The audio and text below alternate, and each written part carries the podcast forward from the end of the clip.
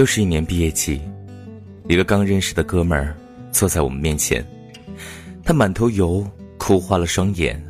他说：“四年的感情，说分就分了，他太绝情了。”的确，四年，女生说走就走。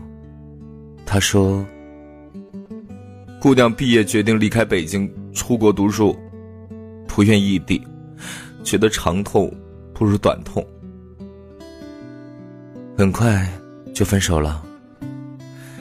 男生哭得像个泪人，还一边玩着手机，说：“我还说陪他坚持异地一段时间，这回好，连异地的机会都没了。你说我不就是什么都没有吗？有必要这么现实吗？哎，你再给我讲几个毕业季就分手的例子吧，告诉我。”我不是唯一就被分手的。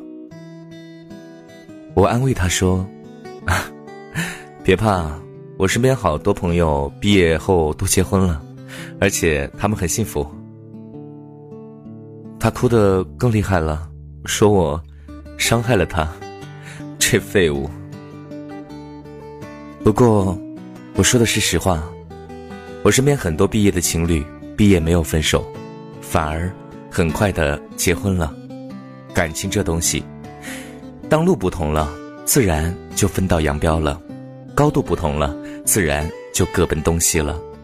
谈了四年，明明知道对方要出国，为什么不早去挽留他？为什么不早去努力和他一起远行？到毕业了才知道难过，真废物。感情这东西，当交流都无法平等。分手是迟早的事情，强扭的瓜不甜。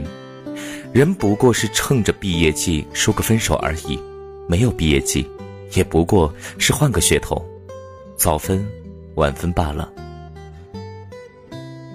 老赵和他老婆结婚六年了，那年两个生瓜蛋子刚从人大毕业，老赵跟姑娘说：“哎，你要不要和我一起留在北京？”姑娘说：“你在哪儿，我就在哪儿。”老赵说：“我没有户口，没有房子，没车，你能跟我吃苦吗？”姑娘说：“不能。”老赵说：“但我跟你保证，你不会一直跟我住单间，我要让你住上别墅，我会用尽全力奋斗，最多一年，我要让你。”成为最幸福的女人。姑娘笑着点头说：“好。”等你一年。两个人留在了北京。这一年，两个人住在一个狭小的单间里，房间里除了床，就只有一个桌子。平时姑娘坐在桌子前看书，老赵就靠在床上办公。他说自己就喜欢躺着。这一年，两个人吃了无数次盖饭，有时候姑娘吃鱼香肉丝盖饭，老赵买白米饭。他说自己不喜欢吃太咸的菜。这一年，每到逢年过节，他都先送姑娘去车站，然后老赵坐之后的一班再走。我不知道姑娘陪他吃了多少苦，但我能看到姑娘总是在笑。这种幸福和住洋房不一样啊，和开洋车也不同，是因为有个男人爱她，仅此而已。一年后，老赵跳槽，厚积薄发，一个月工资过万，他租了一个一居室，两个人的生活质量发生了改变。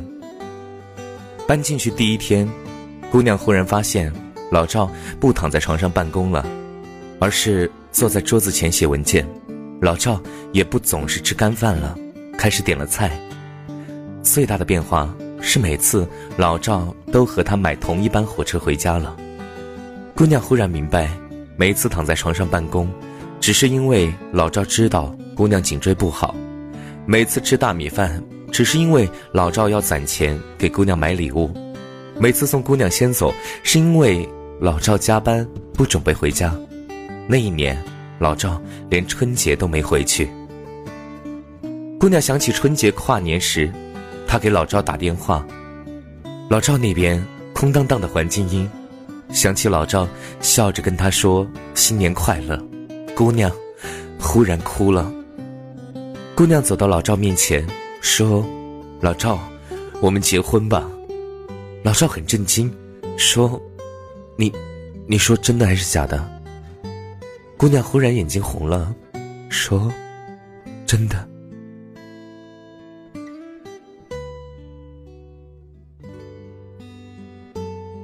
今天老赵有了自己的公司，我时常去老赵家混饭吃。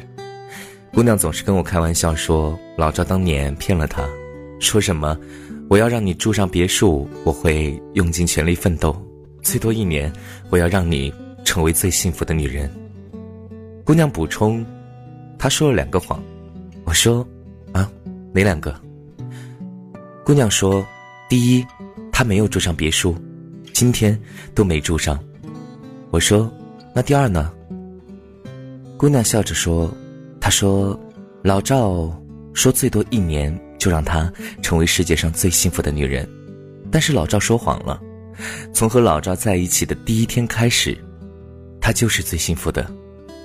老赵在厨房里做饭，姑娘让我不要跟老赵说，到时候老赵又要上天了。”我看着姑娘笑得很幸福，但谁知道那一年姑娘陪老赵度过了什么？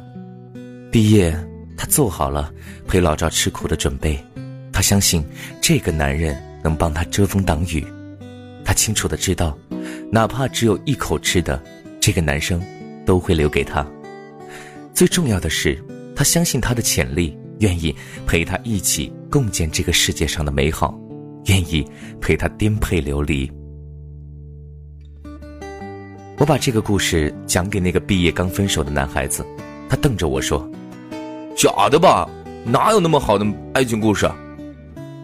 然后继续哭哭啼啼的玩着手机。我起身离开，心想：那个姑娘甩得漂亮。我想起老赵，虽然他一无所有。但他从不打游戏，甚至不看电视。他愿意在一无所有的日子里拼命，愿意给他的姑娘看到希望，不愿意让选择他的姑娘后悔自己的选择。他玩命的宠着她。那一刻，老赵是迷人的。我也想起那个姑娘，她在最年轻的日子可以选择什么都有的男人，但她选择了老赵，选择和老赵共同奋斗。陪他建立一个共同的家，而且毫无保留的相信这个男人。他拼命的爱着老赵。那一刻，姑娘也是迷人的。其实，共同进步的感情很美好，互相从无到有的陪伴更是幸福。所以，愿你们的毕业季都不分手，都能从一无所有的逆袭成功。最重要的是无论生活多难过总有个人陪你颠沛流离。充满鲜花的世界到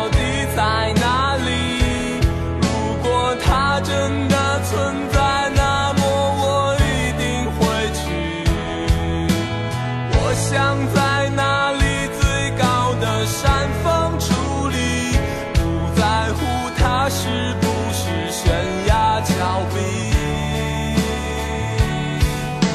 用力活着，用力爱，哪怕肝脑涂地，不求任何人满意，只要对得起自己。关于理想，我从来没选择。